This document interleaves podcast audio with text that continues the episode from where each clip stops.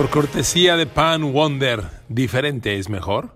Bienvenidos a mi podcast. Aquí está Enrique Garay saludándoles con mucho gusto a todos en Spotify, en Apple Podcasts, en YouTube. Queridos amigos, me encanta estar al lado de Pan Blanco Wonder, el sándwich de los campeones. ¿Se acuerdan? ¿Lo recuerdan?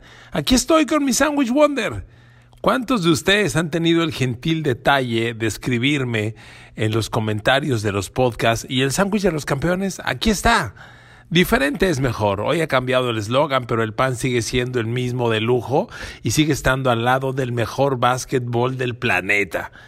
Qué gusto me da, queridos amigos, y hago este podcast para platicarles del fenómeno LeBron James, porque mucha gente me ha preguntado si el lugar de LeBron James en la historia de la NBA se altera con el resultado de esta final ante el Miami Heat.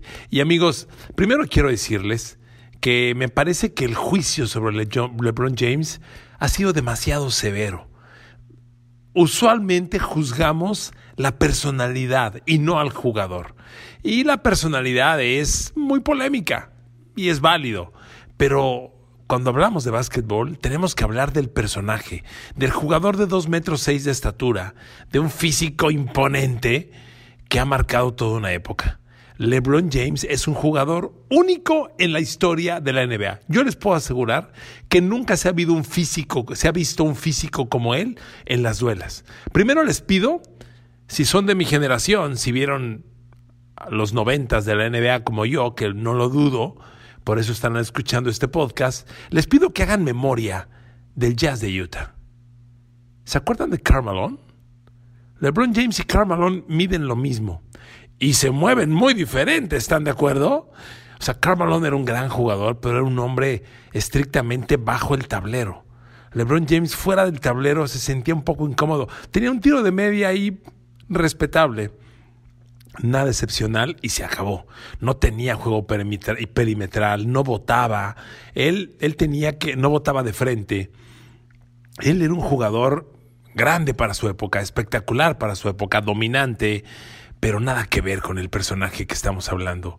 A LeBron James le han afectado mucho sus episodios de la personalidad que tiene. Eh, de, ser un hombre explosivo, de ser un hombre extrovertido, pero hoy con, con 35 años de edad, con 17 temporadas a cuesta, un hombre ya maduro, está haciendo cosas maravillosas. Y lo primero que quiero, quiero decirle dos cosas. Uno, el lugar en la historia de LeBron James está bien definido.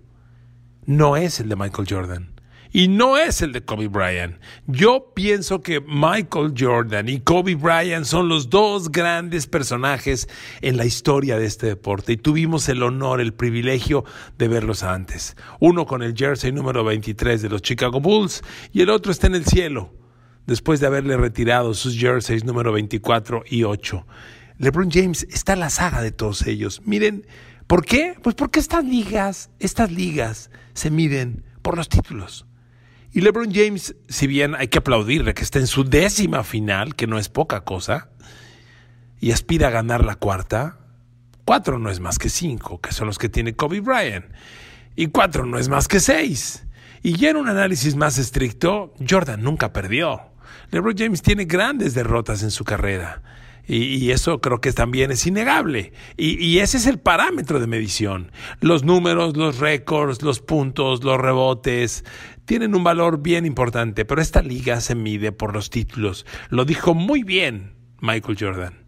Arriesgué muchos récords personales por ganar títulos NBA. Y, y si ustedes vieron Last Dance, lo pueden comprobar. Porque ahí aparece Phil Jackson y le dice, a ver Jordan, hay que tirar la pelota menos, hay que pasarla más. Y miren que decirle eso a Jordan y convencerlo no fue poca cosa. Y Jordan empezó a tirar menos a tener menos récords, menos triples dobles y a ganar campeonatos. Hasta que llegó Phil Jackson, Jordan pudo ganar. Recuerden que Jordan llega a la NBA en el 84 y empieza a ganar en los 90. O sea, se pasó un rato sin ganar. Entonces, amigos, miren, volviendo con LeBron James, hemos sido muy injustos. Porque miren, con LeBron James ocurrió algo incluso ajeno a él. Él era un adolescente la NBA cometió el tremendo error, la NBA o los críticos de la NBA, de una vez que llegó el retiro de Michael Jordan, obsesivamente buscar al nuevo Jordan y bautizar a buenos talentos como el nuevo Jordan. ¿No se acuerdan de Alan Houston de los New York Knicks? Fue el primero que yo escuché que era el nuevo Jordan. Y luego, y también de Anthony Hardaway, el del Penny Hardaway de los Orlando Magic. Y también de, de Grant Hill, por supuesto, de los Detroit Pistons, el nuevo Jordan. Amigos, Jordan solo hay uno. Y no habrá otro único e irrepetible en la historia. Y un jugador casi perfecto. A ver, le voy a hacer una pregunta y le pido que con toda honestidad me la conteste. Me mande mensajes a través del podcast, que me conteste y me diga su opinión.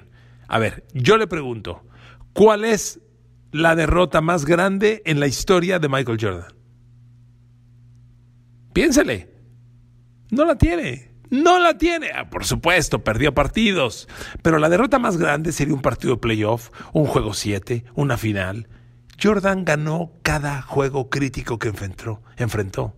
Solo una vez jugó un séptimo juego. Y lo ganó. No mentira, jugó dos. Con los Knicks. Los hizo Papilla y el de Indiana Pacers. Solo dos veces requirió séptimo juego. Todas las finales las ganó 4-2 o 4-1. A Lakers del Magic 4-1, a Charles Barkley 4-2, si no me falla la memoria. Con, con Seattle también fue 4-2 y las dos de Utah fueron 4-2. No requirió séptimos juegos. Michael Jordan no tiene un árbol de la noche triste. No perdió un gran juego. A ver, vámonos a otros deportes. La gran derrota de Mohamed Ali le fracturó la mandíbula. Ken Norton lo hizo pedazos Larry Holmes la gran derrota de Lionel Messi. Bueno, pregúntele al Bayern Múnich y los ocho que le despachó hace dos, tres meses. Pregúntele. La gran derrota de Tom Brady, bueno, pues los New York Giants le quitaron aquella temporada invicta, luego le volvieron a ganar en la revancha. La gran derrota de Joe Montana, aunque Joe Montana se va invicto en los Super Bowls, que tiene un gran valor, Joe Montana tiene grandes derrotas. Derrotas con conmoción que lo sacaron destrozado.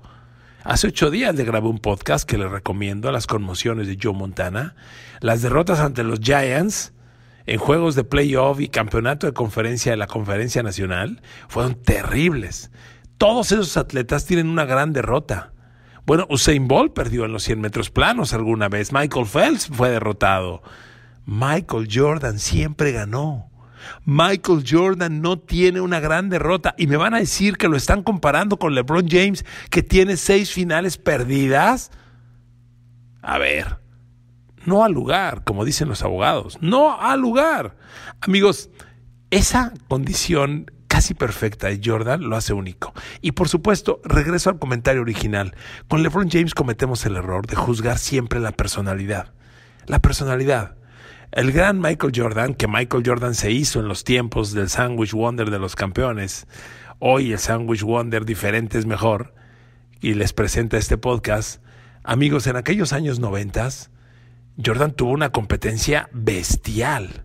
Le recuerdo, los Sonics de Gary Payton y Sean, Kemp, el Jazz de Utah de Karl Malone y John Stockton, los Lakers del Magic, los Detroit Pistons de Isaiah Thomas, los San Antonio Spurs de David Robinson, los New York Knicks de Patrick Ewing, los Phoenix Suns de Charles Barkley, los Portland Blazers de Clyde Drexler. A ver, a ver. O sea, Jordan le pasó por encima a todos y ninguno pudo implacarle, imponerle una derrota histórica. Jordan ganó los juegos importantes. Por eso la comparación no viene al caso. Y con Kobe Bryant, amigos, Kobe ganó cinco finales. Estos personajes se miden por los títulos. Me van a decir, no, LeBron James ya es el jugador con más juegos de playoff en la historia. ¿Y qué? ¿Y qué? O sea, jugar juegos de playoff. ¿Y? Por favor, ni siquiera puntos anotados, donde Karim Abdul-Jabbar es el mejor de todos los tiempos. Ni siquiera eso, porque amigos, los puntos son el instrumento para ganar partidos. Y meter muchos puntos que no signifique partidos, pues algo anda mal. Karim es un gran jugador, pero no se puede comparar con Michael Jordan en, esta categoría. Entonces, amigos, el legado de LeBron James está bien cimentado. Miren, le voy a decir una cosa más en favor de LeBron James. Reitero por tercera vez que somos muy crueles en el análisis porque juzgamos la personalidad. Juzgamos al jugador que se sentó en una conferencia de prensa después de ganar el título con el Miami Heat y le dijo a la gente, I'm the best basketball player of the world, period. Soy el mejor basquetbolista del mundo, punto. Eso no se dice, LeBron James. Eso no se dice. Cuando Michael Jordan ganó 72 partidos y se coronó en la NBA, 72 juegos es el, el récord de triunfos en una temporada regular, después de coronarse en la final, Jordan le dijo a la prensa, el día que hablen del mejor equipo de todos los tiempos, ojalá consideren este de Chicago, porque creo que lo merecemos. Fíjense nada más, qué humildad de Jordan en la mejor temporada en la historia de un equipo, temporada regular, y conquistando el título NBA, dice, ojalá nos consideren entre los mejores de la historia. Y LeBron dice, soy el mejor del mundo, punto. Qué diferente. Pero estamos hablando de la personalidad de una persona de la personalidad de un, de un, jugador, no del basquetbolista. Y cuando hablamos del basquetbolista, LeBron James tiene cualidades únicas. Por eso los comparaba con Karl Malone. Amigos, qué diferente se muere LeBron James y Karl Malone, ¿verdad? Para que se dé cuenta del tamaño del jugador que estamos hablando es fenomenal. Todavía hoy a los 35 años hace cosas increíbles. Pero miren, LeBron James tiene a sus 35 años también herramientas, tecnología, ciencia que Jordan no tuvo. LeBron James va a cambiarse la sangre. Ese es un proceso no público, al que muy pocos acceden, excesivamente caro, que Jordan ni conocía y que LeBron James aplica. ¿Cuántas veces? No sé, pero lo ha aplicado. LeBron James dice que le invierte a su físico 3 millones de dólares, que no lo dudo, y se cuida muy bien. Pero amigos, estas herramientas científicas no existían en el pasado, para nada, para nada. Y, LeBron tampoco quiere decir que LeBron tenga menos valor por eso, ¿verdad? Pero es una herramienta extra que él tiene a la mano. Y, su legado está bien sólido, porque saben que LeBron James ha tenido el gran acierto, conforme ha crecido y se ha madurado, en acercarse a las causas sociales. O sea, LeBron James hace un par de años donó una escuela y becó por toda la vida eh, académica a los estudiantes. Dijo, aquí está la escuela, y yo les pago a todos ustedes la carrera desde el kinder hasta la universidad. Wow, qué en donde en su barrio original. Qué cosa, ¿no? O sea, que hace, tener esas acciones tienen un enorme valor. Eh, hoy que Estados Unidos vive una, una, crisis por el racismo cruel de los, del poder y de los policías contra la gente, la NBA ha abrazado la campaña Black Lives Matter y el líder de esa campaña es LeBron James. El líder moral es LeBron James. No tenga usted duda. Y Michael Jordan, si usted vio Last Dance, si no lo vio en su momento, pero en Last Dance sí, Michael Jordan siempre le dio la vuelta a las causas sociales. Siempre dijo, a ver, a ver, a ver, yo soy basquetbolista, a mí no me pidan eso. Que también es muy válido. Pero pues uno agradece que el jugador se arriesgue y se comprometa con una causa social como lo está haciendo LeBron James, ¿no creen? Pero amigos, el lugar en la cancha no se altera. Por favor, por favor, no nos enojemos. Michael Jordan el mejor de todos los tiempos y Kobe es el 2, porque Kobe claramente copió a Jordan, estudió a Jordan, trató de replicarlo. Michael Jordan nunca quiso tomar esas causas sociales. Si ustedes lo vieron en Last Dance, cuando le proponen que se sume a causas sociales, que apoya a candidatos afroamericanos para luchar, Jordan les da la vuelta. Que también es respetable, ¿eh? Él en su momento les dice, yo soy basquetbolista y no me meto en eso. Bueno, agradezco que LeBron James, les repito, lo digo nuevamente, se compromete en causas sociales. Pero amigos, regresando a la duela, regresando a la cancha, el lugar de LeBron James no es arriba de Jordan ni arriba de Kobe. Yo los vi a los tres, seguramente usted también. Es muy posible que sea como yo de los noventas. Jordan, invicto, perfecto. Kobe, cinco títulos. Que si Kobe con Shaq, a ver, por Dios, Kobe ganó sin el Shaq también. LeBron James, un gran jugador, muy injusto el juicio contra él porque juzgamos al personaje. Me estoy acordando también, ya para cerrar este podcast, de cuando está jugando contra los Dallas Mavericks en, en, en Miami, LeBron James y sale de la duela y le da un pechazo a su entrenador. Ya era Eric Spolstra, ¿recuerdan? Sale LeBron enojado y le da un pechazo a su entrenador. ¿Quién ha hecho eso? Son los detalles que la gente juzga, que estuvieron muy mal, pero que son su personalidad y no su legado en la cancha. Queridos amigos, Jordan en la cima. Y no se discute más.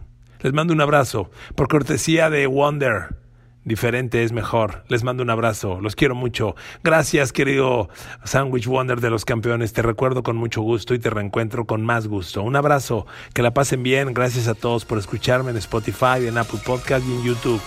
Besos y abrazos, los quiero.